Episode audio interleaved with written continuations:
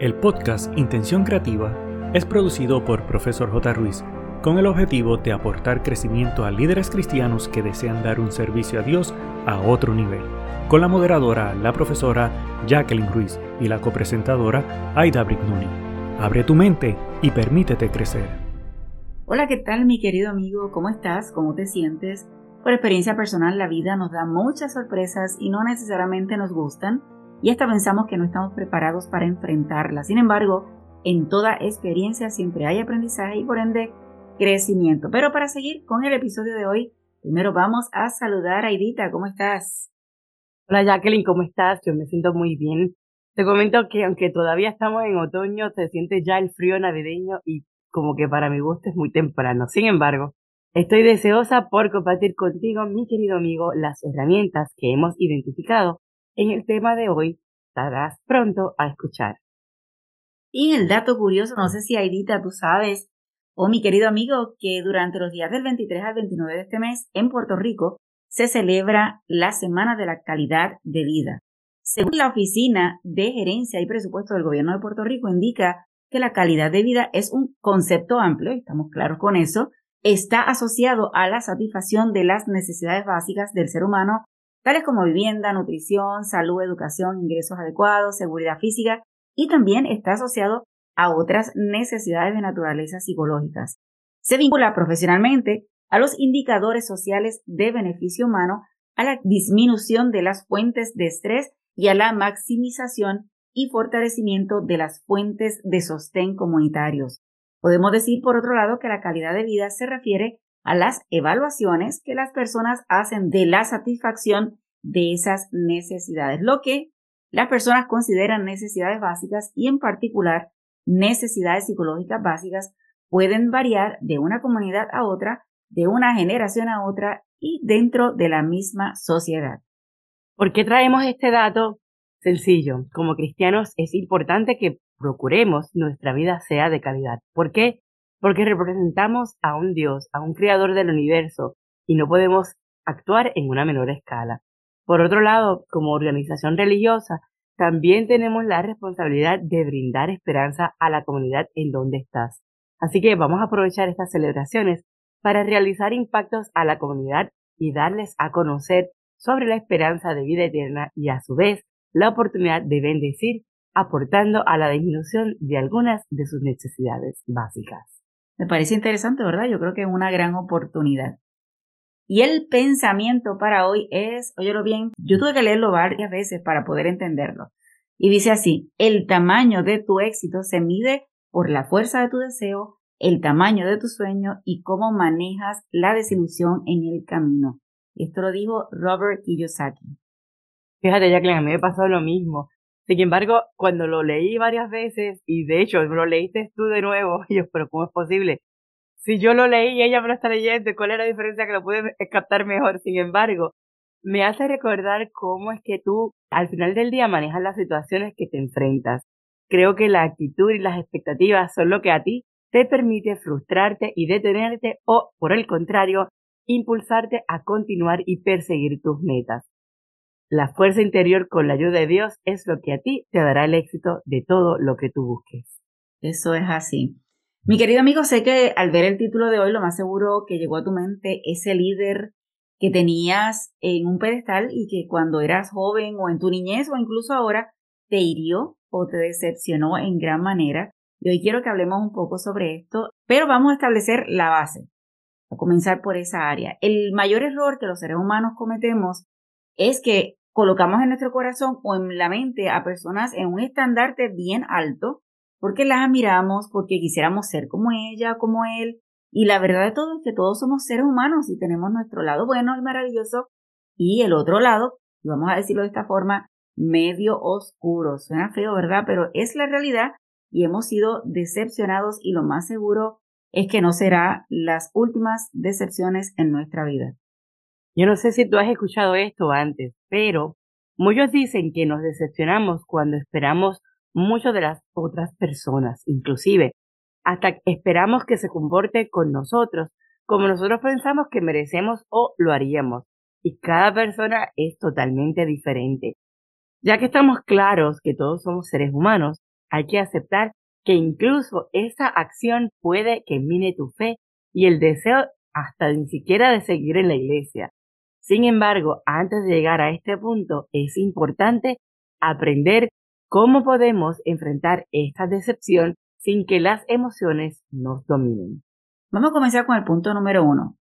Detente y mira a ese líder como Jesús lo miraría.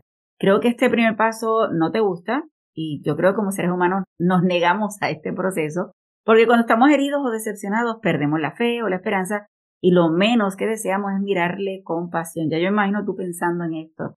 Esta persona que nos ha herido y decir voy a mirarla con pasión. No, no, no, no, no. Por supuesto que no será fácil y que los errores de los líderes hieren y tienen sus consecuencias, pero si dejas que el comportamiento de los líderes te afecten, el que más afectado serás o que perderás eres tú. La segunda es que tienes que aceptar que eres un humano y que cometes errores y que estamos llamados en esta tierra a vivir como pecadores, sin embargo, perdonados por Dios en un mundo lleno de tanta decepción. Y vas a encontrarte con tanta gente que te decepcione a lo largo de tu vida. Ahora, debemos reconocer que las circunstancias de un líder o las nuestras no son definidas, ni tampoco dictan nuestras respuestas por cómo una persona te afecte o te hable. Si un líder cae o peca, sea contra nosotros o no, nuestra reacción hacia su error demuestra únicamente cuánta esperanza hemos colocado en su capacidad para salvarnos, cuando en realidad esto solamente debe recaer sobre Cristo. El punto número 3. Aprende de los errores del líder. Arturo Adames Vázquez dijo, el hombre inteligente aprende de sus propios errores, el sabio aprende de los errores de los demás. Yo creo que hemos crecido con esto, siempre nuestros padres diciendo, si fulanito, tu amiguito cometió un error, aprende, ¿verdad? No esperes a que tú cometas el error para aprender o tener ese, ese proceso de, de colocar y decir, no voy a hacer esto porque es lo que me va a ocurrir. Por supuesto que es más fácil decirlo que hacerlo, sin embargo, es una gran oportunidad para salirnos del enojo y obligarnos a encontrar el aprendizaje que podemos aplicar en nuestra vida como cristianos y aún en lo personal. El número cuatro, estamos claros que el único que debemos de mirar es a Jesús. Ahora, cuando se trata de cuando tú estás siguiendo a alguien que admiras o eh, alguien que tú miras hacia arriba, te tienes que hacer esta pregunta. ¿Estás admirando o siguiendo al líder correcto? Y esto, aunque suena fuerte, y tu mente debe estar ahora mismo corriendo, déjame hacer un análisis interno de quién es al quien yo sigo, es importante de que tú evalúes esto. ¿Por qué? Porque debes de hacerte ciertas preguntas. Por ejemplo, si tiene los valores correctos, si promueve el crecimiento de la relación con Dios y no con Él, porque muchos líderes pierden el norte o la guía cuando se concentran en la ambición al poder y su influencia, ellos empiezan a creer que es solamente de ellos y dejan a Dios atrás. Así que es importante evaluar a quién sigo terrenalmente hablando y asegurar que esa persona esté alineada con tus principios, porque el único que debemos emular en nuestra vida es a Jesús. Definitivamente. Y el número cinco, yo creo que es algo interesante y es que evalúes las verdaderas razones de tu decepción. ¿Realmente son reales o simplemente hirieron tu ego? Tal vez hay solución a la situación. Analiza cada detalle para determinar si la situación o decepción se hubiera podido evitar con solo cambiar mis pensamientos o percepciones del líder o de la situación. Evita juzgar a toda costa a ese líder. Y mira, esto sí que es bien difícil, porque es que como humanos caemos rápido en que, ah, esto le pasó por esta razón. Oh, mira lo que hizo, seguramente, y llegar a conclusiones sin ni siquiera tener, estar en los zapatos de esa persona. Después de todo, sabemos que somos humanos, pero no nos corresponde a nosotros tomar el papel de Dios en juzgar cualquier acción tomada de cualquier persona. Aunque sea difícil, es posible. Esto no elimina que toda acción tiene consecuencias y puede ser que la acción tomada por ese líder le va a costar algo. Sin embargo, no te toca a ti como líder tomar la justicia en tus manos, sino llevar esto como corresponde. Mi querido amigo, hay que reconocer que cuando recibimos una decepción en ocasiones es difícil procesarlo porque no nos gusta ver que alguien que admiramos cometa un error y a veces puede ser que la decepción no es ni tan siquiera hacia mí, sino que este líder cometió un pecado grandísimo y de pronto cayó de ese pedestal que lo habías colocado. La realidad es que todos podemos decepcionar a otros y tenemos que trabajar con esto. Trabajar con evitar que nosotros podamos decepcionar como alguien cuando nos decepciona, evaluar bien por qué pasó esto. Te comparto un versículo importante que está en Proverbios 3, el 5 y el 6, que dice, fíate de Jehová de todo tu corazón y no te apoyes en tu propia prudencia. Reconócelo en todos tus caminos y Él enderezará tus veredas. Comencemos con nosotros mismos para asegurarnos no caer en esto. Y si estamos decepcionados, mira, la respuesta es esta. Refúgiate en Dios, que es el único, seguro y real para nosotros. Sobre todo, procurar en todo momento entender y aceptar que el único ser que debemos admirar en nuestra vida es Dios.